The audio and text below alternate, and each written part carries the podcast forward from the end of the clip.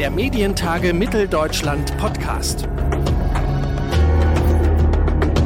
Hallo und herzlich willkommen zur ersten Folge des Medientage Mitteldeutschland Podcasts.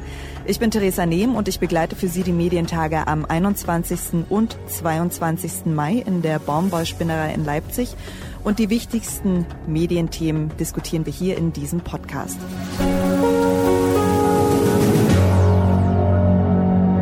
Bereits im Frühjahr hat meine Kollegin Sarah Steinert, Vertreterin und Vertreter aus den Medien und der Politik bei den MTM Extra, also bei der Auftaktveranstaltung der Medientage Mitteldeutschland in Berlin getroffen. Thema war da die Zukunft der Digitalisierung. Wie sieht es zum Beispiel mit dem Ausbau vom Glasfasernetz aus? Wohin entwickelt sich der Fernsehmarkt? Dazu könnte es bald Antworten von der EU-Kommission geben. Die prüft derzeit noch, ob Vodafone seinen Konkurrenten Unity Media übernehmen darf. Falls die Fusion genehmigt wird, kann das die Medienlandschaft sehr verändern. Meine Kollegin Sarah Steinert hat Stefan Korenke von Vodafone getroffen. Er leitet da die Abteilung Regulierungsstrategie und Kartellrecht. Und sie hat ihn gefragt, ob er der Entscheidung der EU-Kommission zur Fusion optimistisch entgegenblicke. Also wir sind grundsätzlich optimistisch. Es gibt in jedem Kartellverfahren, gerade in so einem großen, immer wieder Probleme, die zu lösen sind. Es ist ein sehr umfangreiches Verfahren. Es ist eine Unzahl von Dokumenten beizubringen. Wir sind da in guten Gesprächen mit der Kommission, die ja zuständig ist. Es ist eben dieses Mal nicht das Kartellamt ähm, aufgrund der fusionsrechtlichen Vorgaben in der Europäischen Union. Und wir sind nach wie vor zuversichtlich, dass wir bis Mitte des Jahres auch die entsprechende Freigabe ähm, erwirken können. Was wird sich für deutsche Haushalte ändern? Also nochmal vielleicht noch einen Schritt vorher zur Erklärung. Also zwei Drittel aller kabelnetzempfangenden Haushalte in Deutschland würden dann von Ihnen beliefert werden, richtig? Also die Kabelnetze von Vodafone und ähm, Unity Media decken ungefähr zwei Drittel der deutschen Haushalte ab also ungefähr 25 Millionen Haushalte. Und wir haben ja angekündigt, dass wir bis 2022 diese 25 Millionen Haushalte mit Gigabit-Geschwindigkeiten versorgen werden. Also wir werden das Kabelnetz, das hatten wir vor Vodafone schon vor längerer Zeit angekündigt. Wir werden aber auch das Netz von Unity Media sozusagen auf Gigabit-Geschwindigkeiten aufrüsten. Dazu werden wir gemeinsam bis 2022 12 Milliarden Euro investieren in Deutschland. Und wir gehen davon aus, dass das eben auch den Wettbewerb in Deutschland, wir sind ja im Bereich Glasfaser relativ weit zurück äh, in Europa. Wir gehen davon aus, dass das den Wettbewerb in Deutschland im Breitbandmarkt sehr beschleunigen wird. Und die EU-Kommission hat ja genau die gegenteiligen Befürchtungen geäußert. Die EU-Kommission hat sich noch gar nicht äh, dazu geäußert, äh, weil es ja ein laufendes Verfahren ist. Und ähm, wie gesagt, wir sind da in, in, in guten Gesprächen. Also wir gehen davon aus, das wird den, den, auch den Glasfaserausbau beschleunigen, weil unsere Wettbewerber natürlich langfristig konkurrenzfähig ähm, bleiben wollen. Und insoweit gehen wir davon aus, dass es ein, für, für den Wettbewerb in Deutschland einen Riesenschub geben wird.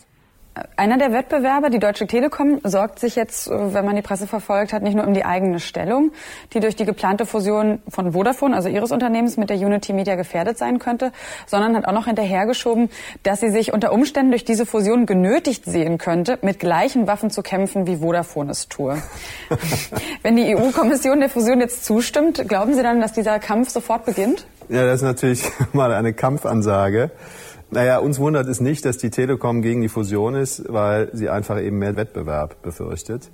Es ist ja erstmalig so, dass mit der Unity Media Übernahme ein deutschlandweiter Spieler gegen die Telekom antritt, der auf eine unabhängige Infrastruktur zurückgreifen kann. Also heute ist es ja so, 75 Prozent aller Breitbandanschlüsse werden direkt oder indirekt auf dem Netz der Telekom realisiert.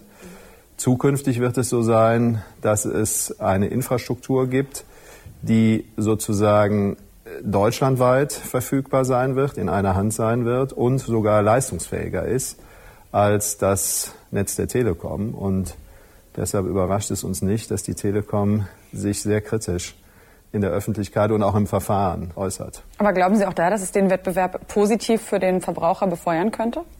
Ja, absolut, absolut. Das ist ja das, was ich eben sagte. Die Wettbewerber werden sich gezwungenermaßen die Frage stellen müssen, ob ihre Netze noch konkurrenzfähig sind und dementsprechend in den Netzausbau, vor allen Dingen äh, was hohe Geschwindigkeiten angeht, investieren müssen. Und das heißt, dass äh, Investitionen in Glasfasernetze nötig sein werden. Die Telekom hat ja im Übrigen auch angekündigt, nachdem wir in die Öffentlichkeit gegangen sind mit der Übernahme, hat die Telekom ja angekündigt, ich glaube ab 2021 zwei Millionen Haushalte mit Glasfaser auszubauen. Und wir sehen das als klare Reaktion auf die Übernahmeankündigung Unity Media. Mhm. Ähm, es ist ja jetzt so, was das TV-Kabelnetz angeht, dass Sie für die Einspeisung quasi Geld bekommen von den TV-Sendern. Jetzt haben Sie ja dann eine veränderte Machtstellung. Wird das auch die Zusammenarbeit mit den TV-Sendern verändern? Also werden Sie unter Umständen auch höhere Beiträge für die Einspeisung verlangen? Höhere Beiträge werden wir nicht verlangen. Das hat ja auch unser Geschäftsführungsvorsitzender Hannes Ametsreiter auch öffentlich gesagt. Wir gehen im Übrigen nicht davon aus, dass wir eine größere Verhandlungsmacht haben. Es ist ja heute so, dass die Kabelnetze von Unity Media und Vodafone regional getrennt sind. Also für die Kabeleinspeisung steht nach wie vor ein Kabelnetz zur Verfügung in den jeweiligen äh, Regionen heute und eben auch nach der Fusion ein Kabelnetz zur Verfügung. Also insofern verändert sich die Situation nicht. Und das ist ja genau das, was die Kartellbehörden prüfen. Gucken ja, ist es nach der Fusion in irgendeiner Form anders als vor der Fusion? Und das ist eben gerade nicht der Fall. Jetzt kommen ja, wenn es zur Fusion kommt, ja auch erhebliche Kosten auf Sie zu. Sind Sie da kapitaltechnisch gut ausgerüstet bei Vodafone? Naja, wir gehen in erster Linie mal von Synergien aus, also das heißt von Kostenvorteilen durch die Zusammenlegung. Und das bedeutet im Endeffekt äh, bessere und günstigere Produkte für den Verbraucher. Haben Sie damit meine Frage beantwortet? ich glaube schon, ja. Ja? Ja, also wir, wir gehen davon aus, dass wir gemeinsam, also Telekommunikation ist eine Industrie, wo es um, um Skaleneffekte geht. Also das heißt, je mehr Kunden ich habe, desto kostengünstiger kann ich äh, produzieren. Und wir glauben deshalb, dass es nicht eine Kostensteigerung, sondern eher aber ich meine erstmal für Ihr Unternehmen. Also Sie müssen ja erstmal, ich glaube, wie viel sind 18,4 Milliarden zahlen Sie, glaube ich, für die Übernahme, oder? Und ja. dann noch Investitionen in die Glasfasernetze. Da kommt ja noch mal einiges drauf. Woher beschafft sich Vodafone das Kapital dafür? Naja gut, das beschaffen wir uns am Kapitalmarkt. Ähm, das ist natürlich eine langfristige Strategie, die wir damit verfolgen. Wir verfügen über eine größere Infrastruktur in Deutschland und das unterstreicht auch unser Commitment zu Deutschland als dem für Vodafone in Europa ganz entscheidenden Markt. Vodafone wird, ist heute schon ein deutsches Unternehmen, wird es aber zunehmend noch mehr. Vielen Dank, Herr Korenke. Dankeschön. Meine Kollegin Sarah Steinert hat zum Auftakt der Medientage Mitteldeutschland, der MTM Extra, in Berlin mit Stefan Korenke von Vodafone gesprochen. Ob die EU-Kommission der Fusion von Vodafone und Unity Media zustimmt, das ist noch offen.